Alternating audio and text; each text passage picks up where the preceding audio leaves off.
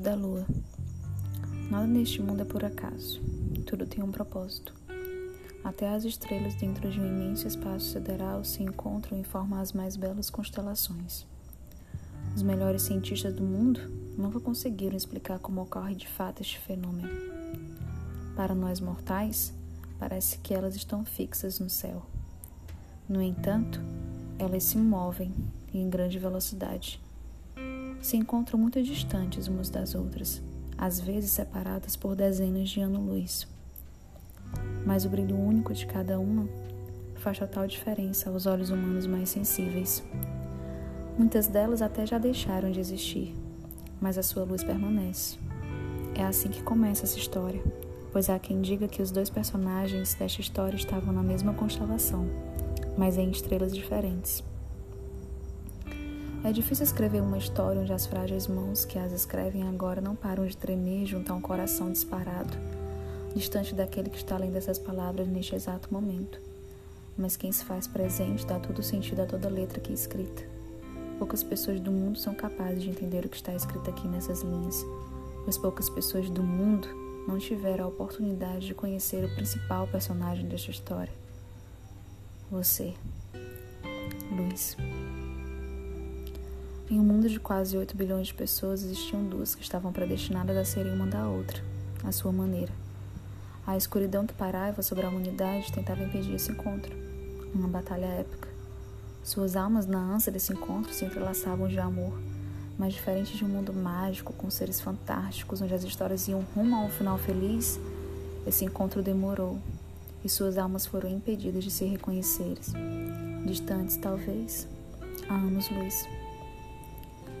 Em uma pequena cidade às margens do rio Acaraú, aproximadamente uma década antes da lua surgir, nascia a luz da lua. Um menino, olhos castanhos, cabelos escuros. Ele não sabia, mas iria se tornar um homem diferente de todos os outros. O que mais chamava a atenção, não para os simples e miseráveis mortais que não eram capazes de enxergar sua realeza e nem a força inerente do amor, era a sua luz ele não sabia tamanho poder que teria e o poder que sua alma podia. A sua luz era indescritível, de uma beleza que nem os mais renomados poetas e filósofos conseguiriam descrever. Apenas uma pessoa era capaz de enxergá-lo tal como ele é. Ele cresceu, viveu, aproveitou, curtiu, se apaixonou e até amou, mas sem encontrar aquilo que a sua alma estava predestinada a ter. A lua então nasceu. E diferente dele, ela não viveu, aproveitou ou curtiu. Ela até já se apaixonou e já amou, mas não como ainda estava predestinada a amar. Lua tomou um rumo inesperado. Suas decisões a levaram a viver uma vida vazia, apagada, sem luz. Seus dias não passavam de um combate violento e pesado. Eis aí o seu fardo. Seu olhar não tinha rumo. Suas mãos não eram dignas ao toque. Seus ouvidos não eram capazes de ouvir. Seus pés não sabiam que rumo seguir. A sua própria consciência de vida deixou um dia de existir. A escuridão a submergia em um mundo de tristeza, sem vida, sem brilho, sem luz. Como poderia alguém assim viver? Os dias se passavam e a lua apenas sobrevivia. Um dia de cada vez, ela pensava, e acreditava na força existencial do universo mesmo esquecendo de si mesma e sem saber, a alma dela nunca havia deixado de ser quem ela estava predestinada a ser. No início, no meio e no fim, um mistério. Até onde se sabe, ela era sedenta de amor e ainda vivia por amor. Talvez a lua nunca consiga ser amada da forma que quer, mas será amada de forma que ninguém saberá explicar, nem ela. O destino começou a trabalhar de uma forma surpreendente a lua na sua solitude sem brilho e a luz que jamais será capaz de ver uma sombra.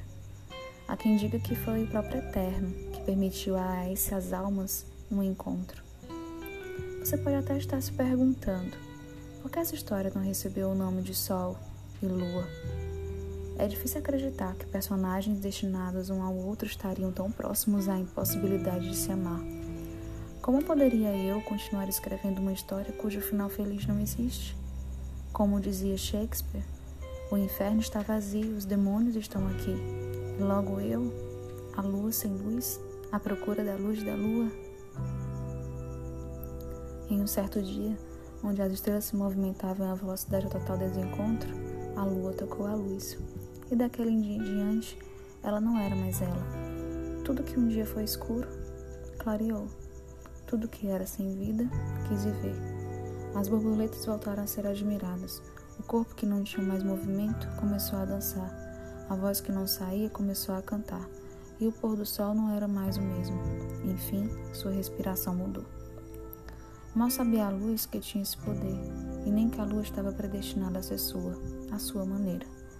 Depois deste súbito encontro, o destino ficaram todos mortais sobre a luz da lua. Não posso falar aqui como o personagem principal dessa história ficou. Afinal, eu, a lua, estava impedida de encontrar a minha luz outra vez, mas posso contar como eu, a lua, fiquei.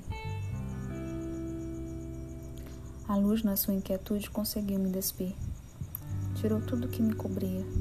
Minha garganta ficava seca, mesmo distante da dele. Eu não sabia quanto tempo iria resistir, quando a única palavra saiu em um sussurro: Possua-me. Possua-me como ninguém me possuiu. E eu, a lua, intensa, sozinha, querendo fazer o que quer. O que posso fazer? Deveria a lua deixar de sentir? Perfeito ou não, a luz era tudo para mim. Não importava quem ele havia amado ou como ele queria me amar. Afinal, a lua só queria ser amada pela luz. Embora eu soubesse que deveria sair correndo deste encontro de total desencontro, eu permanecia.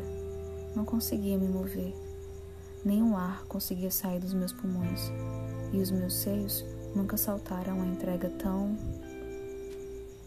A lua só queria viver sobre a luz a meia luz deitada, eu, a lua, você, a luz, as estrelas, a distância e esta história que ainda não tem um fim. Tchau, luz, eu disse.